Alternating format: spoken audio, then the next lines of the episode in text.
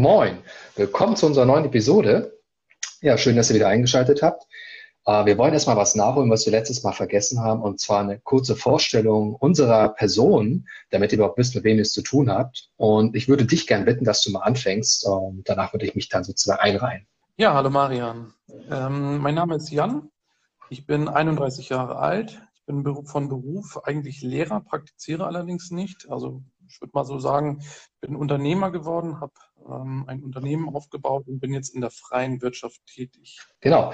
Ja, meinen Namen habt ihr gerade schon gehört. Ich bin der Marian. Ähm, bin übrigens ab morgen 31 Jahre alt. Also wenn ihr die Folge hört, habe ich den Geburtstag schon hinter mir sozusagen. Äh, ich bin tatsächlich Lehrer geworden. Wir haben mal zusammen studiert in Flensburg. Ähm, ich mache aber gerade mein Referendariat jetzt noch fertig. Äh, nach den Herbstferien bin ich da noch soweit durch. Äh, bin in der Grundschule tätig.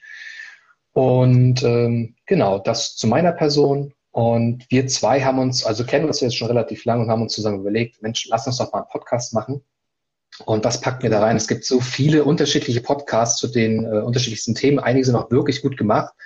Und dann heißt es natürlich, oder denken sich viele Leute, jetzt noch ein Podcast, worüber reden die? Und also für mich ist zum Beispiel ein Beweggrund gewesen zu sagen, ähm, wir haben beide ganz viele unterschiedliche sag mal, Expertisen, die wir einbringen können und ähm, Lebenserfahrung sicherlich auch schon ein bisschen was. Und das ist natürlich spannend, sich so Themen zu widmen, wie gerade finanzielle Freiheit, was wir jetzt in der letzten Folge besprochen haben, und äh, unsere Meinung auszutauschen, aber auch unser Wissen gegenseitig so ein bisschen zu ergänzen. Das ist sozusagen mein Beweggrund äh, zu sagen oder unser Beweggrund, dass wir hier einen Podcast machen. Und ähm, wir würden jetzt gerne heute nochmal einsteigen, dass wir nochmal einen kurzen Rückblick machen auf das, was wir eigentlich äh, letztes Mal besprochen haben. Da ging es ja um finanzielle Freiheit. Wir haben euch erstmal einen groben Überblick gegeben. Äh, was haben wir letztes Mal besprochen? Und dann steigen wir auch ein in die heutige Folge. Ja, beim letzten Mal haben wir ja darüber gesprochen, erstmal, was ist überhaupt finanzielle Freiheit? Ähm, wir haben zum Beispiel Stichwort passives Einkommen, also dass du ein Einkommen hast, das für dich arbeitet sozusagen und du dich nicht darauf verlässt, dass dein Lohn oder dein Gehalt allein ausreichen wird. Ähm, zumindest vielleicht reicht es aus für deine eigentliche Lebensspanne, äh, wenn, während du arbeitest, aber gerade dann, wenn du in den Ruhestand gehst, werden einige sicherlich Probleme bekommen, da sie mitunter ihren Lebensstandard gar nicht reduzieren können oder wollen. Und äh, wir haben darüber gesprochen eigentlich, wie kann man das erreichen und warum ist das auch wichtig. Und äh, gerade auch nochmal das Warum. Darum soll es nämlich auch heute gehen, äh, denn viele werden sich vielleicht fragen, ähm, Rente, das bekomme ich doch dann, wenn ich fertig bin, sozusagen, Anführungsstrichen, mit meinem Arbeitsleben. Und das sollte doch eigentlich reichen zu leben. Aber ich glaube, einige von euch haben auch schon so eine leise Ahnung davon, dass es nicht ganz ausreichen wird. Und darum soll es heute gehen. Ähm, ja, die Rente. Vielleicht erstmal ein kurzes Statement von dir, Jan. Ähm, wie siehst du das Konzept Rente in Deutschland? Ja, ähm, ich sehe es tatsächlich sehr, sehr schwierig. Ähm, die Problematik ist einfach die, dass wir einen demografischen Wandel haben. Und das ist eigentlich letzten Endes das A und O. Also Adenauer hat in den, in den 50er Jahren das Rentensystem so eingeführt, wie wir es jetzt kennen. Und äh, meiner Meinung nach hat er dabei auch nicht besonders viel Weitblick ähm, gezeigt. Denn äh, der demografische Wandel, der ist äh, zu der Zeit, da kannst du gleich auch noch ganz gute Daten nennen, mhm. aber zu der Zeit äh, hatten wir deutlich mehr Arbeitnehmer als verrentete Personen, zumal ja natürlich die Lebenserwartung der Menschen einfach ja in den 50er, 60er Jahren deutlich niedriger war, als dies heute der Fall ist. Und äh, die Problematik, vor der wir jetzt stehen, ist, dass natürlich die Menschen, die jetzt schon in Rente sind, immer noch auch eine adäquate Rente ähm, erzielen können, auch mit einem Einkommen oder schon erzielen, auch mit einem Einkommen, das damals eben halt noch nicht so besonders hoch war, wohingegen man jetzt halt, da nenne ich ein kurzes Beispiel, bevor ich an dich übergebe, ähm, mit, ja, das ist so Stand, ich will mal kurz sagen, ich beziehe mich hier auf Daten von Bodo Schäfer. Ähm, wer heute 1700 Euro netto verdient, mal im, im Bereich so 20, eher 25 bis 35, der wird später mit Inflation und allem drum und dran eher so 600 Euro netto haben. Aber da kommen wir dann später nochmal drauf zu sprechen. Nur so diese beiden Zahlen mal gegenübergestellt. 1700 Euro netto jetzt, 600 Euro real netto Rente ähm, mit 65, also so in ja, 30 bis 40 Jahren. Ja, ich will das mal mit ein bisschen Zahlen nochmal ähm, untermauern, aber du hast ja schon einige wichtige Punkte genannt. Also wenn wir jetzt zum Beispiel mal von, von dem Renteneintrittsalter ausgehen und äh, wir fangen mal an mit den Frauen, da liegen wir bei 1960 äh, bei einem Renteneintrittsalter von ungefähr 63 bis 64 Jahren. Ähm, das ging nochmal in so einer leichten Kurve nach unten äh, in den 80ern. Da gab es Leute durchaus, die sind schon mit 60, Anfang 60 in, in Rente gegangen. Und äh, das hat sich jetzt eigentlich wieder so leicht angehoben bis auf 64, 65. Und Männer äh, gehen in der Regel etwas früher in Rente. Ähm, 1960 allerdings tatsächlich erst noch mit 65. Ähm, und das hat sich jetzt auch so bei 64 eingependelt. Das Problem ist, äh, die Lebenserwartung, das hast du auch schon angesprochen. Und da haben wir nämlich jetzt äh, sozusagen den, diesen Knackpunkt. Und da sprechen wir von 1960 mit der Lebenserwartung bei Frauen von noch unter 80 Jahren. Das heißt ungefähr um die 79, 78,5 Jahre. Und wir sind jetzt bei einem Wert von äh, ungefähr 86 Jahren. Das ist natürlich eine erhebliche Steigerung an äh, Lebenserwartung und bei Männern übrigens ebenfalls von ungefähr 76, 77 jetzt äh, mittlerweile auch schon äh, bei 82, 83 Jahren Tendenz steigend durchaus, auch wenn es langsamer geworden ist, dieser Effekt. Und gerade das, genau. Also, ja, diese Diskrepanz, ja. Äh, das ist das Problem. Ja. Ja, genau. Ähm, beziehungsweise das wird natürlich immer weiter steigen. Also man hört jetzt schon von Lebenserwartungen von 100 Jahren bei Personen, die um 2000 bis heute 2020 geboren werden. Ja. Und äh, da muss man sich mal überlegen, dass die Menschen nachher, sofern das Renteneintrittsalter nicht noch extrem nach hinten verschoben wird, ähm, was wirklich das Resultat sein dürfte, ähm, würden die Leute wahrscheinlich mehr Zeit in Rente verbringen, als sie eigentlich gearbeitet haben oder nahezu im Verhältnis 1 zu 1. Das ist natürlich auch überhaupt nicht machbar, wenn du mit 65 in Rente gehst, noch 35 Jahre Lebenserwartung hast im Schnitt, weil du jetzt irgendwie 2015 geboren bist, aber nur von ähm, 30 bis 65 gearbeitet hast, also quasi die gleiche Zeit. Ne? Genau, und du hattest noch einen anderen Punkt angesprochen, das äh, bezieht sich auf den Beitragszahler äh, sozusagen. Also der Beitragszahler ist ja derjenige, der sozusagen in seinem aktiven Arbeitsleben einzahlt in das äh, System mhm. und den Rentennehmer, also den Altersrentner. Und da ist auch nochmal ein paar spannende Zahlen, die ich übrigens dann verlinken werde in die Show Notes, damit könnt ihr das nochmal selber nachlesen. 1962 äh, übrigens bezogen auf das frühe Bundesgebiet, also das heutige Westdeutschland noch. Ähm, da hatten wir auf einen Altersrentner, also auf jemand, der Rente bezogen hat, hatten wir sechs Einzahler, sechs Arbeitnehmer noch. Und äh, 30 Jahre später war das Verhältnis bereits geschrumpft und zwar von auf 1 zu 2,7. Und 2017 waren es nur noch 1 zu 2,1, Tendenz fallend. Und das ist auch eine erschreckende Zahl, muss ich mal sagen.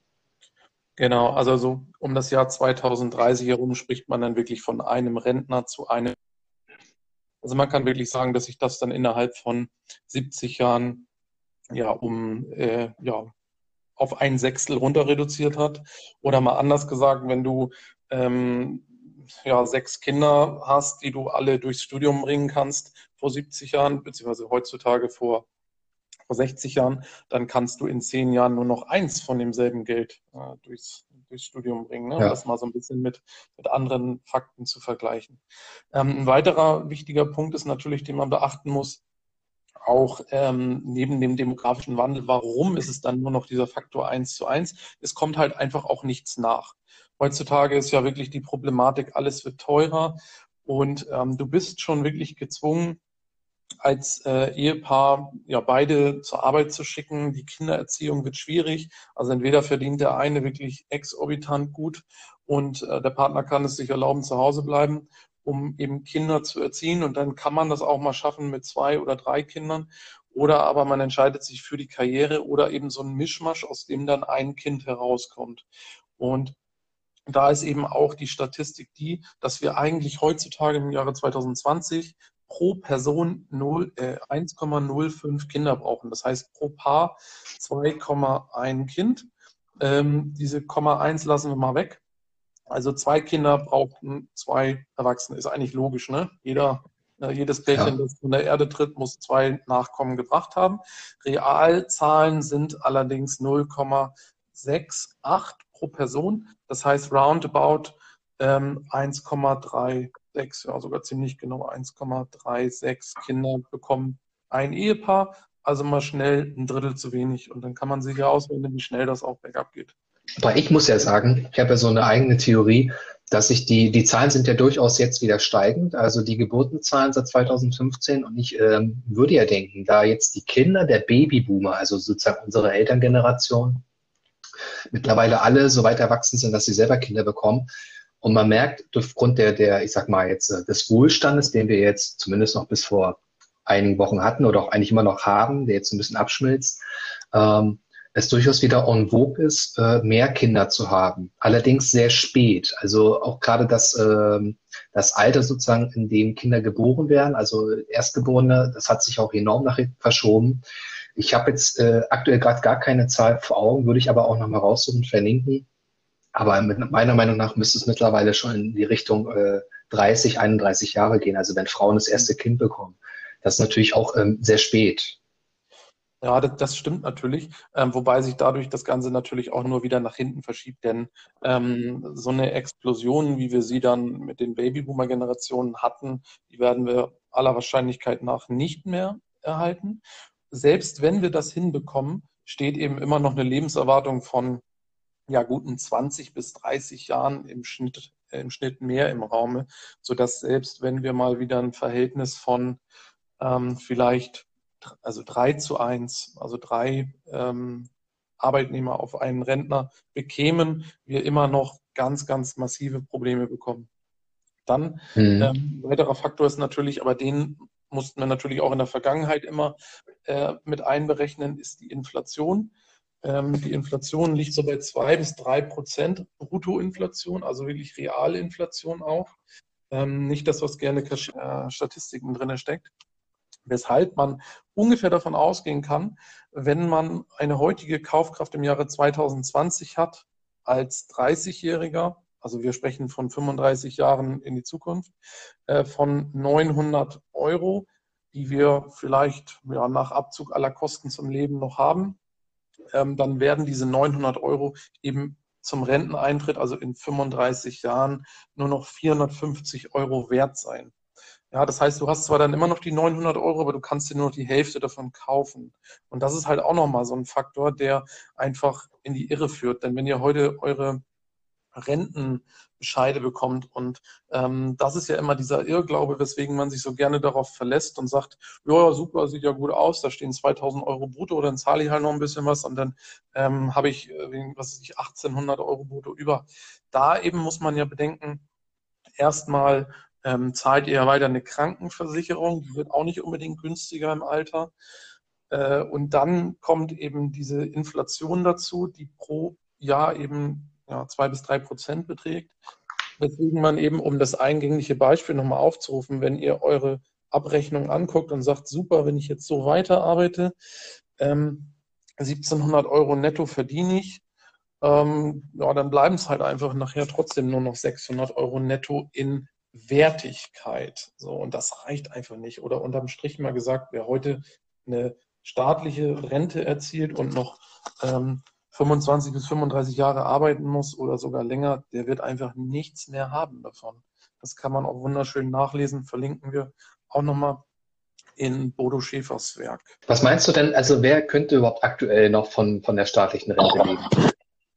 die Babyboomer-Generation, also unsere Elterngeneration, die jetzt ja im Laufe der nächsten fünf, also ich meine bis 2030 sind sozusagen so die, die Babyboomer-Generation durch mitarbeiten, können die noch davon leben? Ja, das kommt immer ein bisschen drauf an. Also Leben, existieren ja, Leben ist natürlich immer eine andere Definition. Also wer jetzt in den nächsten zehn Jahren in Rente geht, der wird dann natürlich inflationsbereinigt ähm, erstmal noch nicht so viele Abzüge zum Renteneintritt bekommen. Aber man muss natürlich auch immer bedenken, wenn man dann in zehn Jahren 65 ist und in Rente geht, hat man ja in der Regel auch noch 15, 20 Jahre vor sich, die ja jedes Jahr auch wieder eine Inflation mit sich bringen. Also wenn du dann wiederum 80 bist, also dann in jetzt äh, 25 Jahren, ähm, dann ist dein Geld auch nicht mehr sehr viel wert. Du kriegst ja dann monatlich immer das Gleiche an Rente. Also es wird einfach von Jahr zu Jahr immer schlimmer. Aber natürlich, die könnten noch eher davon leben als jemand, der noch 35 Jahre einzahlen muss bis zur Rente. Ich zum Beispiel habe es mal ausgerechnet. Ähm, ich würde von 100 Euro, beziehungsweise von 100 Euro, die ich heute in der Tasche habe, hätte ich äh, in 35 Jahren nur noch 36,60 Euro. Äh, das ist natürlich ein extremer Unterschied. Und da muss man doch was tun. Und das hatten wir jetzt ja in der letzten Folge angesprochen. Mhm. Wir müssen oder du musst ja selber vorsorgen und solltest das auch äh, schnellstmöglich tun. Und da wollten wir jetzt nochmal auf ein genaueres Beispiel sozusagen aufbauen, damit das nochmal deutlicher wird, ähm, also ein Rechenbeispiel sozusagen ähm, in der Selbstvorsorge. Magst du da jetzt einsteigen, dass wir da sozusagen äh, jetzt einfach klare Vor also Vorstellungen bekommen? Ja, das mache ich gerne. Also ich habe es beim letzten Mal kurz angeschnitten, habe aber dann auch in der Mangelung der Zeit oder weil man nicht in Überlänge gehen wollte, das Beispiel relativ knapp gehalten. Da würde ich einfach nochmal drauf eingehen. Also wir müssen einfach genau. schauen, dass wir uns heutzutage auch, Stichwort finanzielle Freiheit, bedeutet ja eben auch, dass wir uns nicht komplett auf andere und den Staat verlassen müssen, denn man weiß ja nie, was passiert. Ähm, wir müssen einfach schauen, dass wir vorsorgen, um eben unser eigenes Geld zu haben und von unserem eigenen Geld eben auch eine Rendite zu erzielen. Also eine Rendite ist einfach das, was man nachher an Gewinnen einstreicht. So, und dann kann sich eben jeder, ich habe das mal für meine Verhältnisse gemacht, jeder ausrechnen, was er an Netto ähm, braucht, um zu überleben. Also für das Allernötigste. Ich bin da auf 2100 Euro netto gekommen, wobei ich dazu noch sagen muss, da ist schon auch nicht nur das Lebensnötigste drin, sondern auch eben so Sachen wie Kfz-Steuer und äh, Sprit. Äh, das ist für mich sehr wichtig, weil ich einen relativ langen Anfahrtsweg habe. Manch anderer sagt aber, okay, das brauche ich jetzt nicht. 2100 Euro netto, da komme ich gut mit klar. Und ähm, das rechnet man mal den Faktor 150. Da komme ich äh, auf 3000, äh Quatsch, 315.000 Euro, die ich bräuchte. Wenn ich diese 315.000 Euro auf meinem, naja, nicht heute, aber später hoffentlich sichereren Konto wieder habe, ohne Negativzins, äh, beziehungsweise nicht auf dem Konto, sondern also auf dem imaginären Konto, also angelegt habe. Wenn ich 315.000 Euro angelegt habe, dann äh, und eine Dividende von 8% erziele, was durchaus möglich ist, sogar mit einigen ähm, äh, Indizes, würde ich pro Jahr 25.200 Euro an Dividende bekommen. Das heißt, diese 315.000 Euro, die ich irgendwo angelegt habe, das kriege ich überhaupt nicht mehr mit, weil ich mich da gar nicht drum kümmere, jetzt mal rein hypothetisch, werfen 8% ab und ich gucke einmal im Jahr auf meinen Kontoauszug und habe da plötzlich 25.200 Euro. Ähm, ja, wenn ich die durch zwölf Monate rechne, dann habe ich meine 2.100 Euro netto, die ich eigentlich brauche. Und ähm, kann im Prinzip ja meine Fixkosten bezahlen. So, das habe ich jetzt für mich mal ausgerechnet. Ähm, und ich habe auch ein Beispiel gemacht für jemanden, weil ich schätze mal, dass die, die hier zuhören, wahrscheinlich nicht schon in der Situation sind, dass sie, wer weiß wie viel zurückliegen. Jemand, der, also runtergerechnet, jemand, der 300 Euro äh, im Monat zurücklegen kann, und man spricht ja so von 10 Prozent unter 30, die man vom Nettoeinkommen zurücklegen sollte.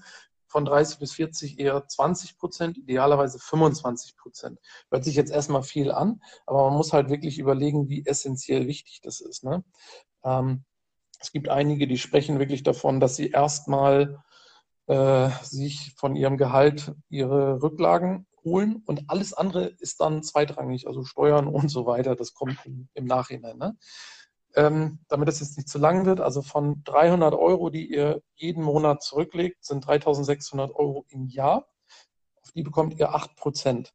Das heißt, ihr habt nach einem Jahr 3888 Euro aus den 3600 gemacht. Das ist erstmal noch nicht so viel.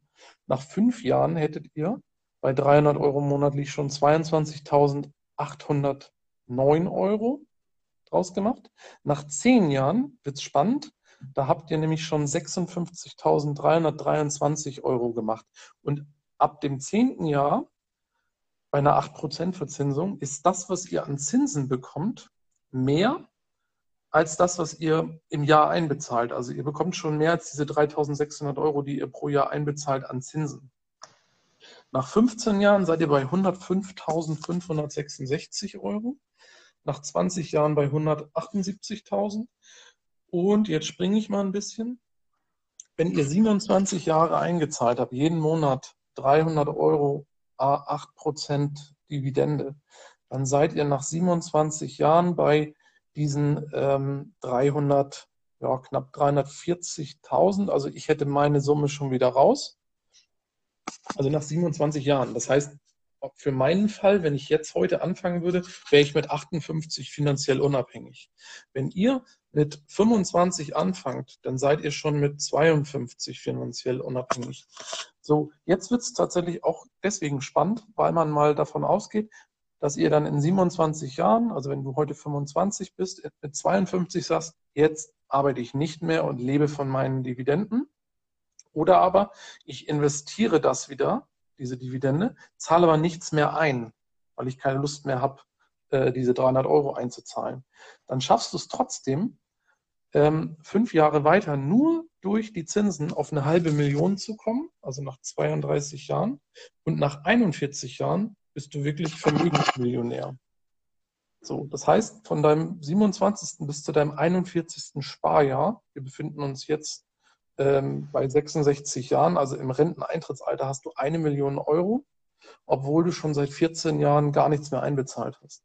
Hört sich gar nicht schlecht an. Ich weiß es jetzt sehr viel, verlinke ich auch nochmal gerne diese Tabelle, die ich erstellt habe. Aber was ich eigentlich damit sagen möchte, ist, selbst mit kleineren Beträgen schaffst du es, wenn du eben den Zinseszinseffekt für dich arbeiten lässt, finanziell unabhängig zu werden. Und das in dem Beispiel schon bei 27 Jahren, bei mir persönlich, der ich mit äh, 700 Euro im Monat gerechnet habe, wäre ich sogar schon nach 18 Jahren finanziell unabhängig. Ja, das war es erstmal. So, da waren jetzt ja echt viele Sachen drin. Ähm, da müssen wir, glaube ich, ein paar Dinge klären. Ich habe, ich glaube, auch einige Zuhörer werden jetzt so denken, oh Mann, äh, da brauche ich ja ein Kompendium, also ein Lexikon, das nachzuschlagen. Also ich frage erstmal zum Beispiel eine Sache, Indizes hast du zum Beispiel genannt. Was ist das denn überhaupt?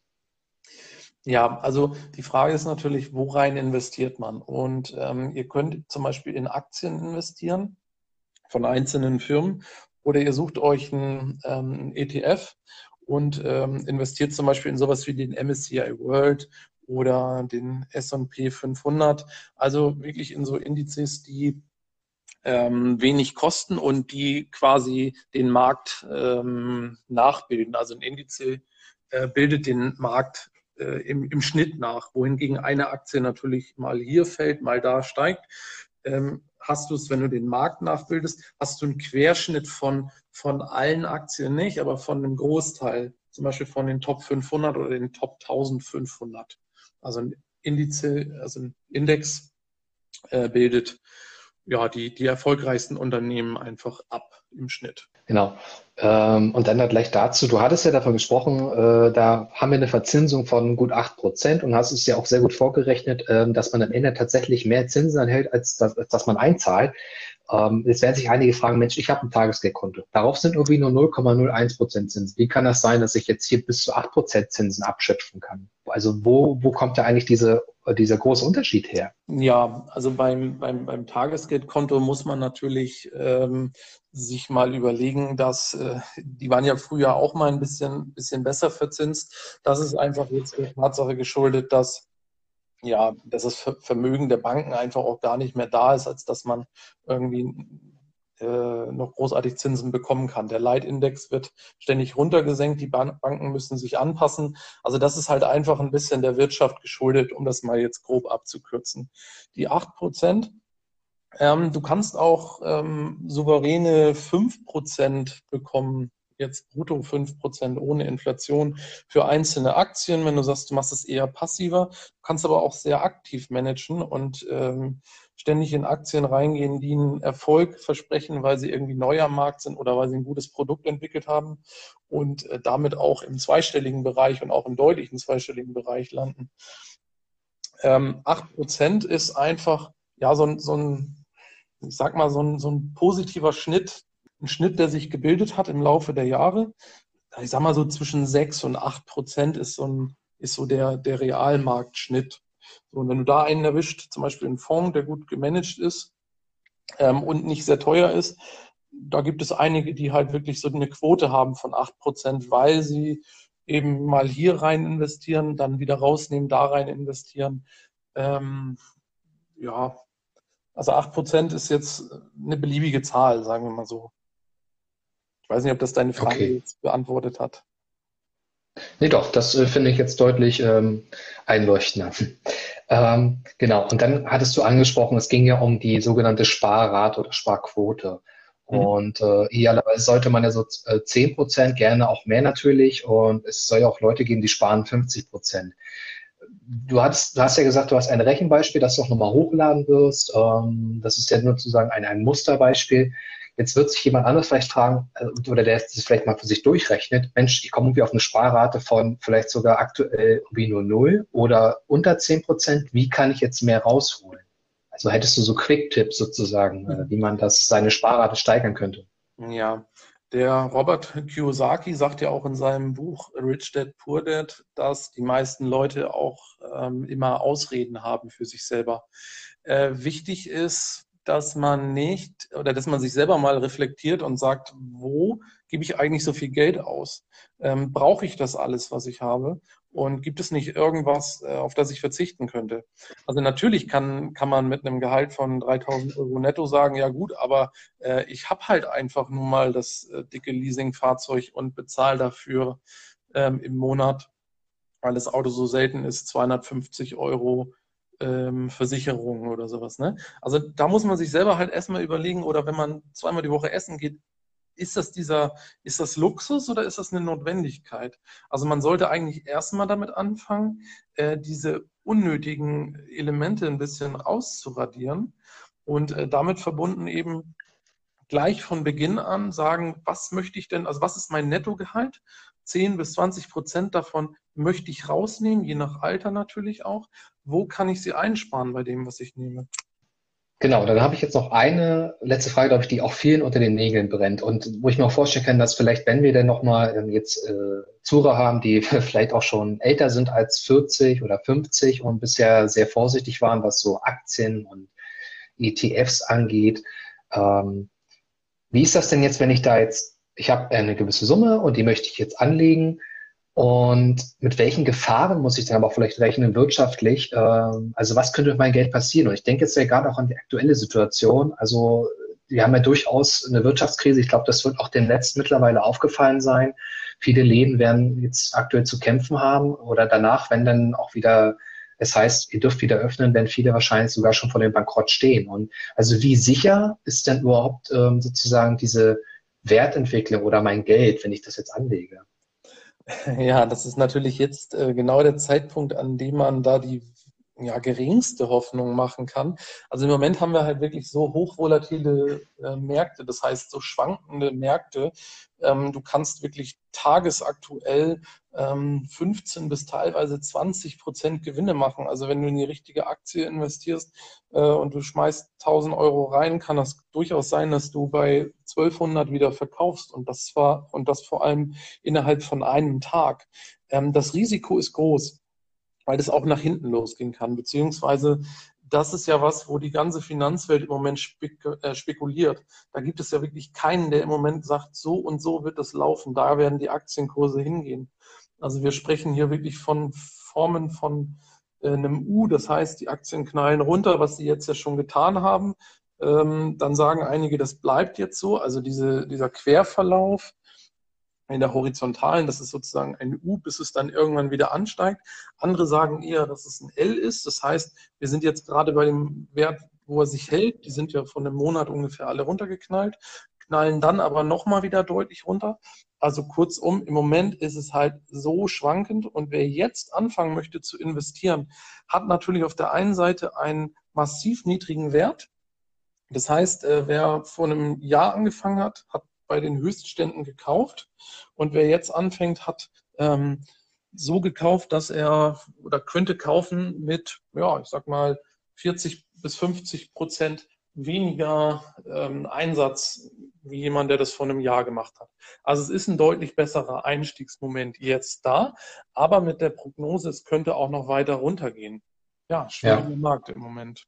Ähm, langfristig mhm. wenn wir eine Weltwirtschaftskrise hinter uns haben und man mal über die nächsten Monate und Jahre spricht, dann macht das äh, Investieren nach einem großen, großen Knall auf jeden Fall wieder Sinn, weil wir aller Voraussicht nach ähm, erstmal wieder eine Periode des Wachstums haben werden oder aber zumindest der Stagnation, also dass das Geld jetzt nicht ähm, verloren geht, wer jetzt meinetwegen in, in drei Jahren einsteigt.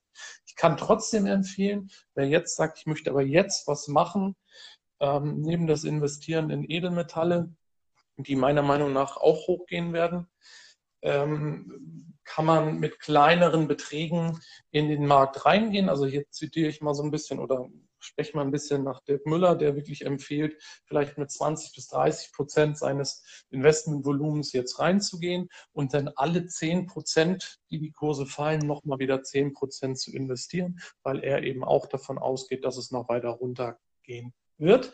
Aber viele machen eben auch den Fehler, dass sie ähm, den Absprung verpassen und einfach sagen, ich warte jetzt so lange, bis das ganz unten am Boden ist. Da kann es halt auch wirklich sein, dass es innerhalb von kürzester Zeit wieder hochschießt.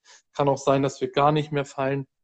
Also jetzt schon dabei sein, lohnt sich eigentlich. Ist aber eine Gefahr. Ja, vielen Dank für deine Ausführungen nochmal. Und ähm, sollten jetzt allerdings noch Fragen bestehen von euch oder jemand sagen, Mensch, ich habe dazu vielleicht eine andere Meinung, vielleicht auch gerade, ich glaube, das Thema Goldanlage ist ja auch durchaus zwiespältig. Ähm, jeder sieht das ein bisschen anders oder die Experten ist durchaus anders. Ähm, es wird jetzt äh, demnächst eine E-Mail-Adresse geben. Äh, da könnt ihr uns gerne hinschreiben. Die werde ich dann auch verlinken. Und wir werden natürlich versuchen, äh, da zeitnah mal zu antworten und noch einzugehen auf eure Fragen. Ja, wir sind jetzt schon relativ weit fortgeschritten wieder in der Zeit. Und von daher würde ich einfach nur sagen, ähm, machen wir jetzt hier einen runden Abschluss. Und ähm, zu dem Thema erstmal, das war ja so unser Einstiegsthema jetzt in dem Podcast auch. Und ähm, ich hoffe, ihr habt erstmal so eine Idee bekommen, wie wir zusammen äh, arbeiten oder zusammen denken auch. Und hoffe, das hat euch bisher erstmal gut gefallen. Und ja, hast du noch ein Abschlusswort oder warme Abschlussworte für unsere Zuhörer? Ja, also äh, mir persönlich macht es immer sehr viel Spaß, über solche Themen zu sprechen im Dialog. Und ähm, für die Zukunft möchten wir euch, wie du schon sagtest, Marian, auch auf jeden Fall ein paar andere Themen noch mehr bieten, falls eben dieses Thema für euch schon ganz spannend war, aber irgendwann dann eben auch redundant wird. Also nicht, dass ihr jetzt denkt, okay, die quatschen über alles, was sie mal irgendwo am Rande ähm, gehört haben, ist vielleicht für mich wichtig, nochmal ähm, zu vermerken, dass wir äh, jetzt keine Wirtschaftsexperten, Finanzexperten sind, sondern wir haben uns auf äh, einige Bücher, die wir auch genannt haben, spezialisiert, auf Fakten, die wir unserer wissenschaftlichen Natur entsprechend herausgesucht haben und ähm, haben also in dem Zusammenhang eben auch ein paar mehr äh, Themenfelder, die wir abarbeiten wollen, die wir an euch rantragen wollen, die aber auch eine Diskussion bereitstellen sollen für euch. Genau, also es geht hier auf jeden Fall auch um, um den Diskurs oder die Diskussion und das wollen wir euch halt auch bieten genau. und deswegen sehr vielfältig und deswegen wird es auch im nächsten Themenbereich äh, um das Thema, große Thema Gesundheit gehen und da lasst euch auf jeden Fall überraschen, da wird so einiges äh, an Wissen, aber vor allen Dingen auch an persönlichen Dingen einfließen. Dazu wird es auch eine entsprechende äh, Bilder-Story geben, die sicherlich spannend sein wird für den einen oder anderen. Von daher lasst euch überraschen. Und deswegen möchte ich jetzt hier auch wieder die Folge schließen. Und ich bedanke mich bei dir, Jan, äh, für deinen Input. Und der war mir wieder sehr gut und qualitativ hochwertig. Und dann hören wir uns beim nächsten Mal. Ja, vielen Dank, Marian, und vielen Dank auch an die Zuhörer. Ja, dann macht's gut und bis bald.